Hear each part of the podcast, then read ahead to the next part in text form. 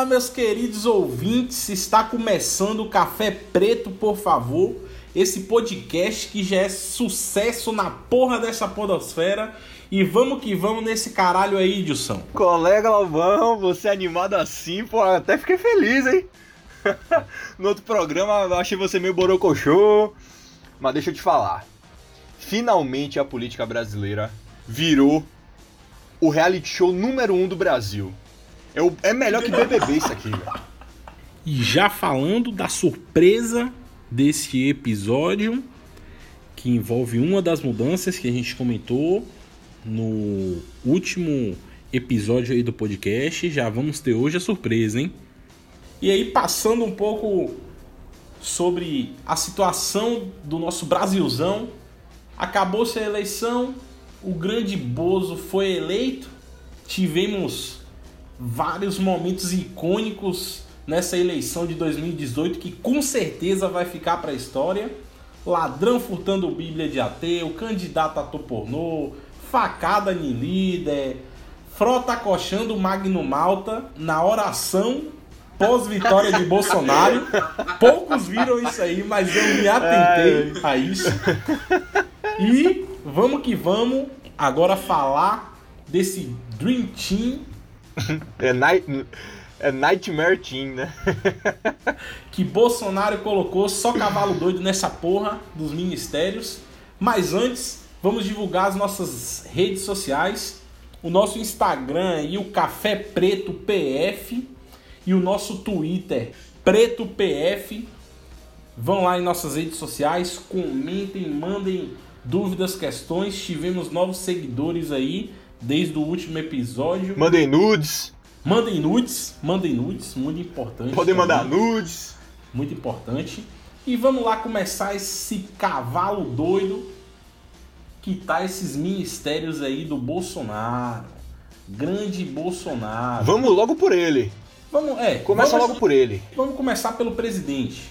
Dilson, o que é que você tem a falar dessa figura ilustre que foi eleita presidente do Brasil? Paulo Guedes? Sérgio Moro? Um desses dois que vai ser presidente. Pois é, rapaz, Bolsonaro ganhou no domingo, como todo mundo já esperava, né? Só alguns dodóis da cabeça que não achava que ele ia ganhar.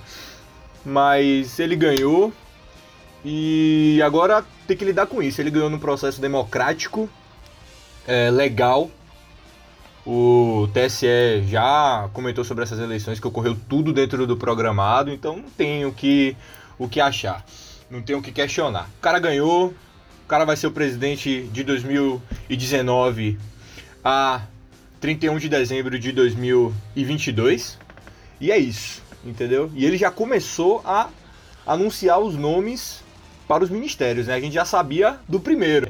Vamos começar dele, da primeira dama brasileira, que Michele Bolsonaro, é, nem sei o nome dela, não é a primeira dama brasileira. Primeira dama e ministro, ministro da Economia é o senhor Paulo Guedes. Senhor Paulo Guedes é o posto Ipiranga aí do Bolsonaro, um economista de 69 anos que vai assumir esse super ministério, né, o, o Big Ministério, que vai reunir o planejamento, a indústria e comércio e a fazenda, que era para o que realmente o Bolsonaro queria ter colocado ele. Paulo Guedes, que tem o seu perfil mais liberal, defendendo uma participação menor do Estado na vida das pessoas, né?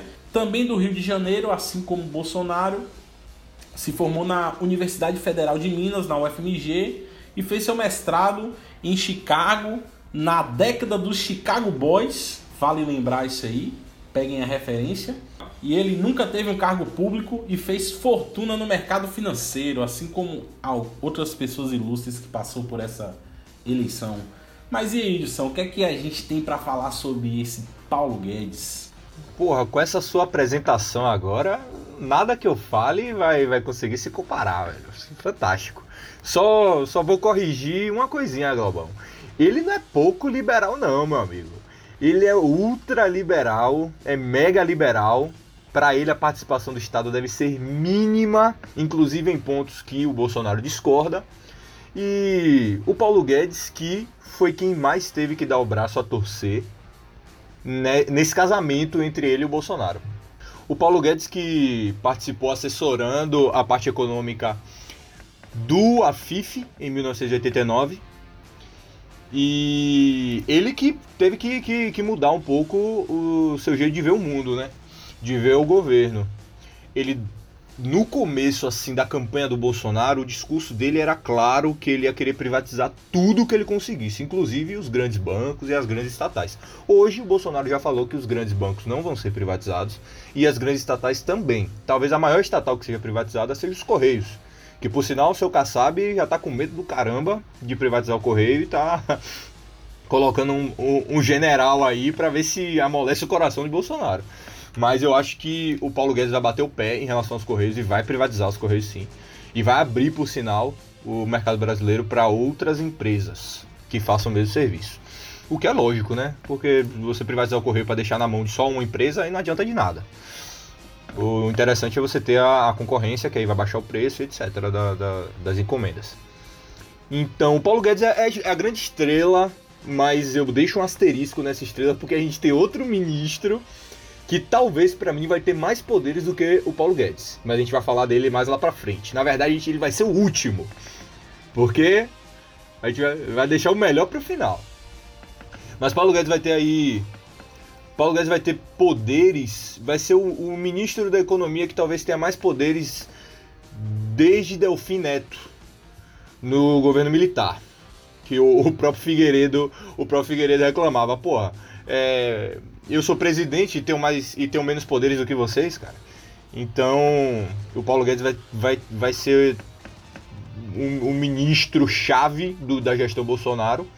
Para classificar se a gestão Bolsonaro vai ser boa ou não, porque a parte econômica desse governo vai ser fundamental para a avaliação dele. Então, se a vida do brasileiro, a parte econômica que eu digo, não a parte social, mas a parte que interfere também, né? Mas a parte econômica melhorar um pouco já vai ser o suficiente para mim, para Bolsonaro conseguir uma reeleição em 2022. Porque as referências de Bolsonaro, as referências para comparar o governo Bolsonaro são péssimas. O governo Dilma foi horrível, o segundo mandato de Dilma foi terrível. E o governo Temer também cravado de polêmicas, corrupção e etc. Mesmo que tenha criado um pouco mais de empregos do que o governo Dilma, o segundo mandato do governo Dilma, o governo Temer ainda não pode ser nem classificado mediano. Ele foi ruim, de qualquer jeito. É, e o Paulo Guedes aí, é, vale lembrar que ele vai assumir esse super ministério, Edson. E assim, é, eu, eu acredito que um dos, um primeiros embates assim que ele vai ter em relação a, a esse super ministério é a questão de unir aí a fazenda com a indústria e comércio, porque são visões pelo menos das pessoas que participam da indústria e do comércio e a visão que o ministro da Fazenda tem que ter são visões totalmente diferentes. É, o ministro da Fazenda, por lidar com questões monetárias, né, questões que lidam mais com o longo prazo e tem esse pensamento, os economistas eles têm esse pensamento mesmo de longo prazo. Já o pessoal da indústria do comércio, principalmente falando aqui da nossa indústria brasileira, que não é uma indústria tão desenvolvida assim, é... o pensamento da nossa indústria ainda é muito de curto prazo.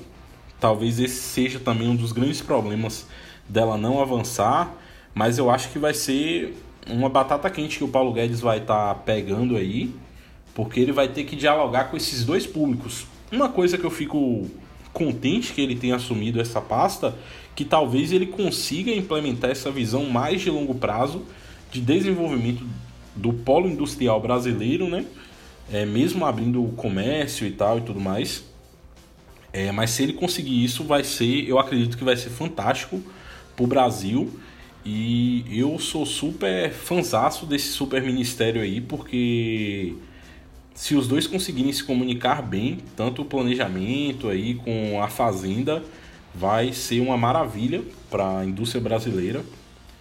E é algo que eu espero muito ver ainda o Brasil ser referência em questões industriais é, no mundo inteiro. E tomara que a gente consiga aí, porque é um grande problema do Brasil.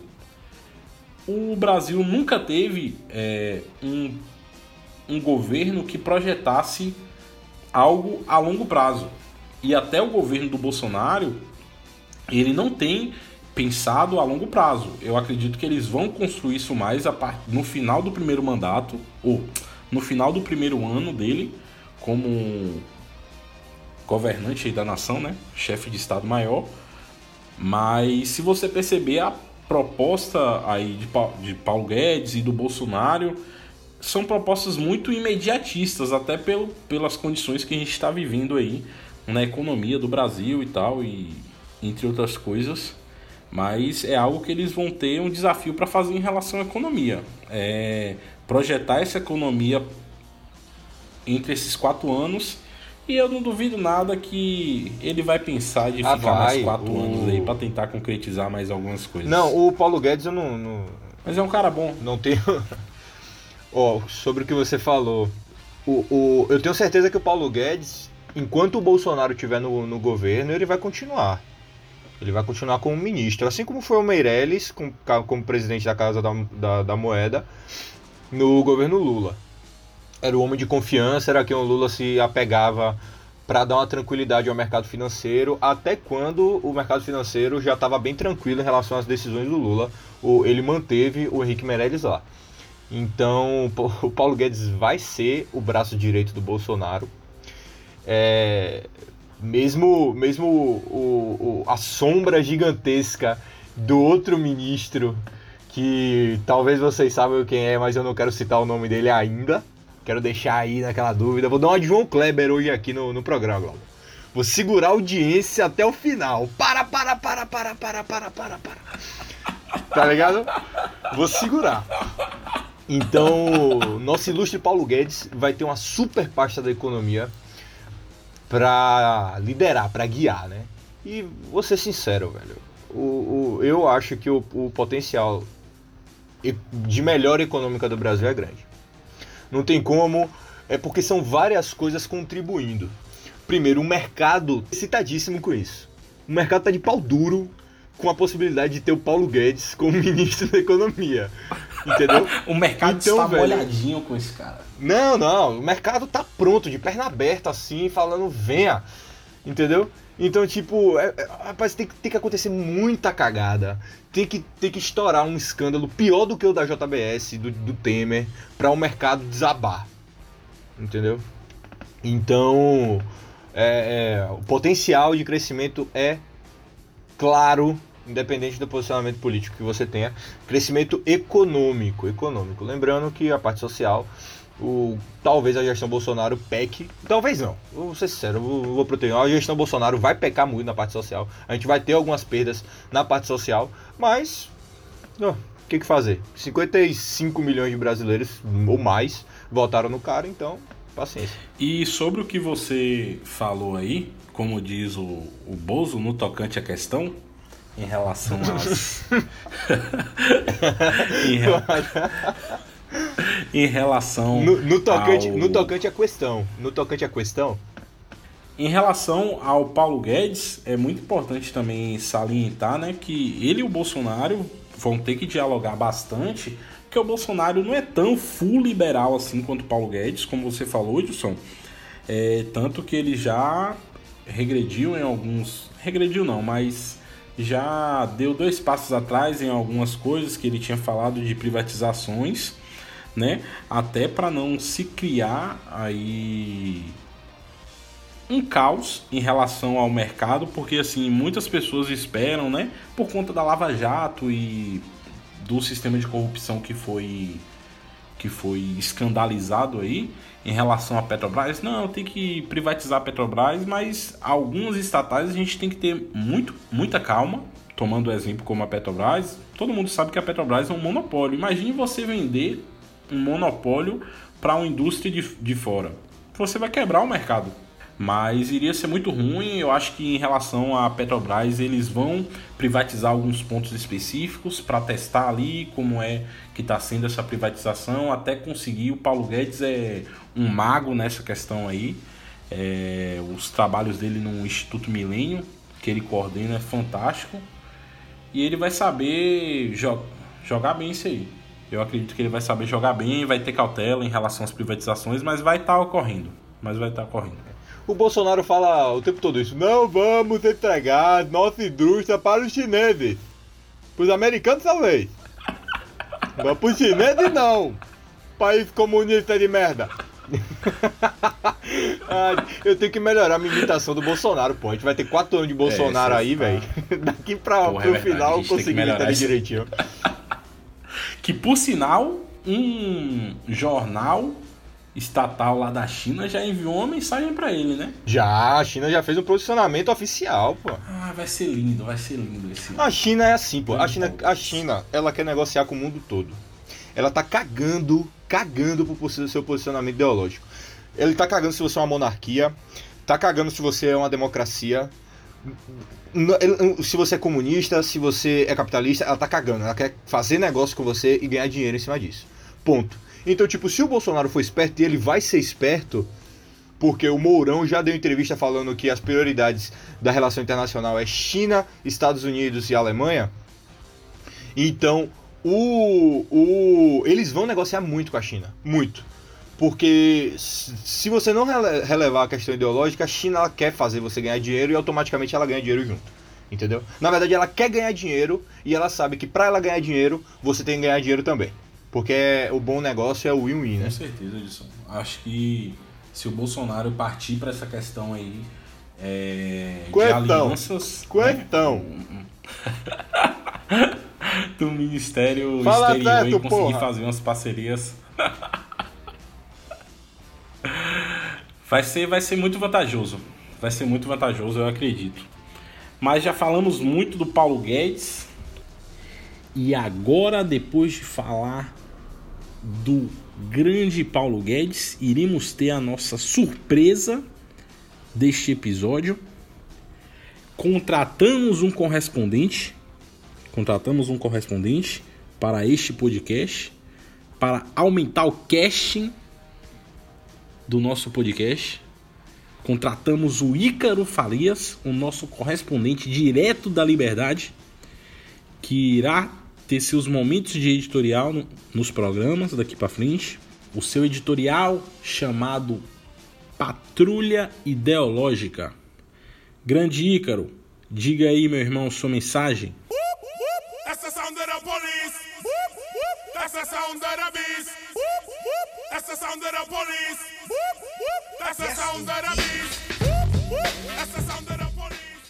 Fala galera, tô aqui porque vocês são uns burros, vocês são uns animal ignorante capaz de diálogo.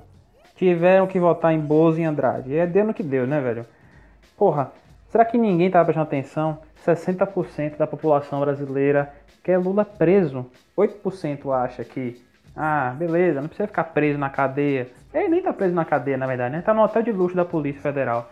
E 51% acha que ele devia estar tá preso mesmo. Porra, vocês acharam mesmo que o PT ia conseguir ganhar? Velho, fora a Venezuela do leste, que é o famoso Nordeste, não teve ninguém que votou nos caras, velho. Ninguém. Era uma missão impossível e o PT queria isso. Queria se vitimizar, queria criar caos, queria fazer, na verdade, uma campanha de terror para poder inviabilizar qualquer diálogo com o outro lado. Conseguiu.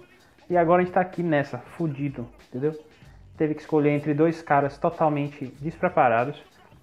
Um que tem 28 anos de vida pública e não fez nada, só fez botar os filhos para mamar na teta do Estado e se elegeu dizendo que era liberal. Porra, não é, não é. É um estatista safado, corporativista, sindicalista, todos os que você poder pensar, menos comunista, menos petista. É um completo incapaz. Racista? Ah, pode ser que seja. Homofóbico? Provavelmente sim. Sexista? Pra caralho. Mas e aí? O que é que isso importa, povo brasileiro? O povo brasileiro tá nem aí pra isso, porra. O povo brasileiro queria emprego, quer saneamento básico, quer uma escola de qualidade e caiu na conta, velho. Tava nem aí. Viu que a propaganda do PT não era realidade e não quis votar nos caras. Não dá para culpar o povo por isso, entendeu? Não dá para dizer que 46% da população brasileira ou mais, né? Porra, eu nem sei as contas direito, mas porra, foram mais de 50 milhões de votos. É racista, é homofóbico, é sexista é ser muito idiota e querer muito que a sua narrativa seja realidade, para pensar dessa forma. E aí a gente fica no, no seguinte duelo ideológico. Vai votar no cara que mente ou vai votar no cara que você acha que não mente, mas que o partido todo mente? É complicado, muito complicado. Eu reconheço que quem tentou votar em Andrade dizendo que era o candidato da democracia tem sérios problemas de nutrição na infância. Entendeu? Porra, o cara que faz parte do partido de Zé Dirça, Zé Disseu, o homem que falou que ia tomar o poder. O cara que faz parte do partido de Vadir Damos, o cara é presidente da OAB que falou que tinha que fechar o STF também. Não tem democracia com esses caras. Os caras financiaram Cuba, Angola, Guiné, da desgraça toda que você pensar, velho. Teve cara preso aí com dinheiro e diamante que tinha ligação com Lula, porra. Não tem condição de você querer me convencer que esses bichos são democráticos. É complicado, velho. Complicado mesmo. E depois vem falar de quê? De, de violência, morte LGBT, que o pobre tá fudido, que o pobre. Velho, vocês têm 14 anos pra resolver isso aí. Não resolveram, porra. Não resolveram. Caralho. Não tá vendo que o número de mortes chegou a, a um recorde? Salvador, desde 2012, é a cidade mais perigosa do mundo. Desde 2012. Saneamento? Puta que pariu. Eu não vou nem começar a falar de saneamento aqui. Não vou, porque de 100 cidades no top de saneamento, só 4 na Bahia que entraram. São Paulo no top 50 tem 30. E São Paulo não é governado pelo PT desde o período cetáceo. Ensino, ensino básico. Você bota o Brasil aí nos testes internacionais, no PISA da vida aí, a gente vai pior do que o Sudão, que o Butão, que Timor-Leste, que qualquer país zona de guerra aí, fudido. A gente tá acabado, porra. Universidade pública, transferência de renda, do pobre pro mais rico. 90% de folha salarial aí é professor. O museu pegou fogo porque os professores lá afiliados ao PSOL não sabem administrar. E você vem me dizer que não tem que mudar? Tem que mudar, porra. Não adianta achar que o Estado vai gerar emprego. Não tem dinheiro, porra. Tem que fazer reforma previdência. E os dois não falaram sobre isso. Foram só umas campanhas rasas, sem nenhum direcionamento. E tudo porque o jovem quis ser politizado. Quis fazer meme. Fez meme, deu merda. Deu merda, tá vendo? Não conseguiu dialogar. O PT criou o seu inimigo. E agora tá alimentando esse inimigo. E esse cara aí, se ele não fizer um governo horrível, ele já vai ter base para uma reeleição. E você realmente quer isso? Oito anos na mão de um cara que você não sabe quais são as verdadeiras intenções? Ninguém conhece, porra. A ideologia do cara é o quê? Fazer apologia à ditadura, falar merda, seguir o que o Olavo de Carvalho prega. E o que o Olavo de Carvalho prega é é loucura, velho. É um cara que monopoliza a verdade. É um problema para a sociedade. Não tem diálogo. É boato globalista é totalmente o PT de sinal trocado. PT de sinal trocado que a gente não sabe onde vai parar.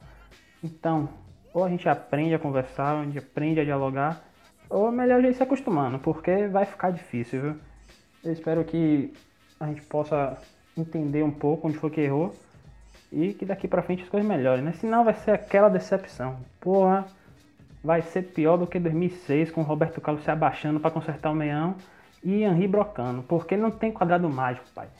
Não tem isso não, é Moro, astronauta do feijãozinho, Paulo Guedes, aí esqueça. Isso aqui é Brasil, a gente sabe que é muito mais embaixo o problema.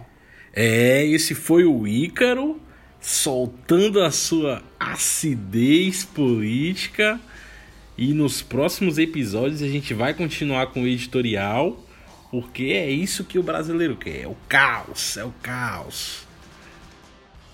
E vamos agora para o nosso astronauta brasileiro, o único brasileiro a voar por essa galáxia interestelar, o grande Marcos Pontes, que vai estar tá assumindo aí o Ministério da Ciência e Tecnologia, né? É, como eu falei, ele ficou muito conhecido no Brasil e no mundo por ser o primeiro e único astronauta brasileiro aí no espaço, né? Formado aí em engenharia aeroespacial pelo ITA e foi um aviador, piloto de caça, seguiu ali sua carreira militar, porque o ITA é uma escola militar, chegando a seu posto de tenente coronel. Patente alta já do fazendo exército. aí já fazendo aí parte, né, dos coleguinhas do Bolsonaro, mais um milita aí no ministério. E além de tudo, que poucas pessoas sabem, um grande empresário também, tem diversas empresas aqui e no exterior, nos Estados Unidos, empresas de palestra, empresas de visitação à, à NASA e algumas outras coisinhas também, poucas pessoas sabem. Mas e aí? O que falar dessa figura ilustre? É, o, o Marcos Pontes, você falou das empresas dele, ele até faz tour da NASA. Uma das empresas dele é, administra a parte de tour da NASA no Kennedy Space Center. Acho que é Flórida. É na Flórida, com certeza. Agora eu não lembro a cidade qual é. Nosso Marcos Pontes, o único homem a levar o nome do Brasil para as estrelas. Olha aí que bonito. Esse é o foguetinho do Bolsonaro, hein? É o foguetinho. É aquele cara que vai impulsionar o governo Bolsonaro aí longe. O Marco, nosso Marcos Pontes completa a, uma tônica que a gente já tinha como prever do go governo Bolsonaro. Se você pegar, por exemplo, o Bolsonaro já anunciou cinco ministros e a gente já tem o vice e o próprio Bolsonaro como presidente. Se você pegar, por exemplo, ele anunciou o Marcos Pontes, que é tenente coronel. Ele já anunciou o general Augusto Heleno, que futuramente vamos falar um pouco dele, que também é um general do Exército Brasileiro. E você tem o Bolsonaro e o nosso Augusto Mourão, que é também general da reserva. Ou seja, você tem quatro militares de sete cargos do executivo já anunciados. A maioria militar. Então, isso o Bolsonaro ele está cumprindo o que ele falou. Ele falou, ó, se eu ganhar, a maioria dos meus ministros vão ser do âmbito militar e tal. Então, ele está cumprindo. Ele está cumprindo. E logo o Ministério da Defesa, obviamente a gente sabia que ia ser um militar, agora é o Ministério da Ciência e Tecnologia. Havia essa, essa dúvida circulando o nome do Marcos Pontes, se, se concretizou agora, com ele aceitando o cargo para ser tenente, para ser tenente coronel, que ele já é tenente coronel, para ser ministro da Ciência e Tecnologia. Sinceramente, eu gostei do nome. Eu gostei do nome, é um cara que já está trabalhando com a parte de educação há um bom tempo. É um cara que tem projetos é, claros para ciência, tecnologia e não só isso. Ele é quase que um nome, é, ele é um nome que atrai pessoas para essa pasta. Porque ele é um cara muito prestigiado no Brasil todo. Entendeu? Tu não vai achar uma pessoa, a não ser o Tucano do Nerdcast, que fala que ele, que ele só foi pro espaço porque o Brasil deu ET de Varginha pros americanos. É o Tucano que fala isso. O cara tem um, um puta prestígio, entendeu? É, se você pegar o Nerdcast, tô citando bastante o Nerdcast hoje, né? Mas é a recomendação, o maior podcast do Brasil, se você não ouve, porra, você tá errado, só isso. Eu o, não curto muito não. Tudo tá valendo. você tá errado, você tá errado. O, o Marcos Pontes, ele já, já teve um programa, os caras entrevistando ele, ele é uma pessoa foda, no melhor sentido nacional da palavra. Então, eu gostei do nome. Vou ser sincero, de todos os ministérios, todos os ministros do Bolsonaro já anunciados, esse foi o que eu mais gostei porque eu acho que ele vai ser, vai ser um bom ministro. Eu acho que a parte da ciência e tecnologia do Brasil estava sempre sendo jogada para ministros da, da terceiro, quarto escalão. Nunca tinha um ministro realmente que, que você pensasse, pô, esse cara vai botar para frente. Não, era sempre, era sempre, era a pasta da troca política, entendeu? Era o Kassab que era o ministro disso aí, velho. Tipo, porra, entendeu? O Kassab foi prefeito de São Paulo e o nego tá cagando pra ele cagando e andando para ir. Entendeu? Então, tipo, eu gosto que um nome tão importante tenha assumido essa pasta e eu espero, né? Uma expectativa, eu espero mesmo que a gestão Bolsonaro seja boa, porque o Brasil já, já, cansou de se fuder. Chega de se fuder o Brasil, o Brasil precisa melhorar um pouquinho. Tá se fudendo muito, tá num, num karma desgraçado há quatro anos. Então, o, o, eu, eu torço para que o, o, o, a gestão Marcos Pontes barra, a gestão Bolsonaro barra Marcos Pontes na ciência e tecnologia melhore a parte científica e tecnológica dos pesquisadores e bacharéis brasileiros. É, eu também vou ser bem sincero que é um cara que eu admiro bastante. É, eu acho que foi acho que foi o ministro mais acertado assim de Bolsonaro assim, porque é aquele cara que não se envolve com política porque não tem porquê, mas fez, fez e ainda faz grandes contribuições para o Brasil. Não devemos esquecer que ele é embaixador da ONU para essas questões de desenvolvimento da indústria, né? E também para. Legal, não sabia. É não. embaixador da ONU, cara. E também ele é embaixador de outra instituição, que eu não tô lembrado o nome, voltada para educação profissionalizante. Então, assim, é, é um cara que traz uma bagagem boa para o governo aí Bolsonaro. É um cara, sim, que traz uma questão de peso. Vamos ver, eu acho que o Brasil perdeu muito rumo em relação à educação nos últimos tempos. Só a gente pegar aí quem foi né, os nossos ministros da educação. Aloysio Mercadante, na época de Dilma, o Cid Gomes. né, O Aloysio Mercadante foi até duas vezes, se eu não me engano, mas tudo bem. O Fernando Andrade Não, a fez uma boa gestão. Eu- fez, fez assim, uma boa gestão. De nome, tá são aí, os caras. tá aí endividando todos os estudantes brasileiros com essa merda do FIES, com essa façanha de botar os brasileiros para estudar. Mas por que ele não enxergou isso lá nos Estados Unidos? Libera esse ódio, Glavão. Porque ele... Mas é sério, velho. Desde a criação do FIES, eu sempre fui contra por uma seguinte questão. Porque vo- você não quer ver o filho do pobre na universidade. É, e, e do você negro não também. quer ver o pobre sorrir. É, e do negro também. Você não quer dividir a cadeira com o filho de pobre, com o filho de faxineira, com o filho de pedreiro, Glavão. É isso mesmo. Você é um burguês safado. É isso e mais coisa que eu nem vou comentar aqui. Mas, véi, é óbvio que ia dar essa merda que tá tendo agora de ninguém pagando a porra do fiéis. Mas eu acho que isso é papo pra outro assunto, senão eu vou me revoltar muito aqui. É muito papo pra outro assunto. Mas vamos voltar ao Marcos Pontes. Então eu acho que foi bem acertado aí. Voltou bem acertado o Bolsonaro em colocar o Marcos Pontes.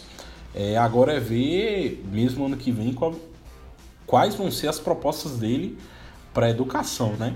Eu fico com receio dele só tocar também, como os últimos governos, na questão do ensino médio para cima, não se importar tanto com o ensino fundamental, que é algo que a gente precisa muito é, renovar algumas políticas voltadas para a educação do ensino fundamental. Mas fantástico, velho, fantástico a nomeação desse nosso grande cosmonauta brasileiro.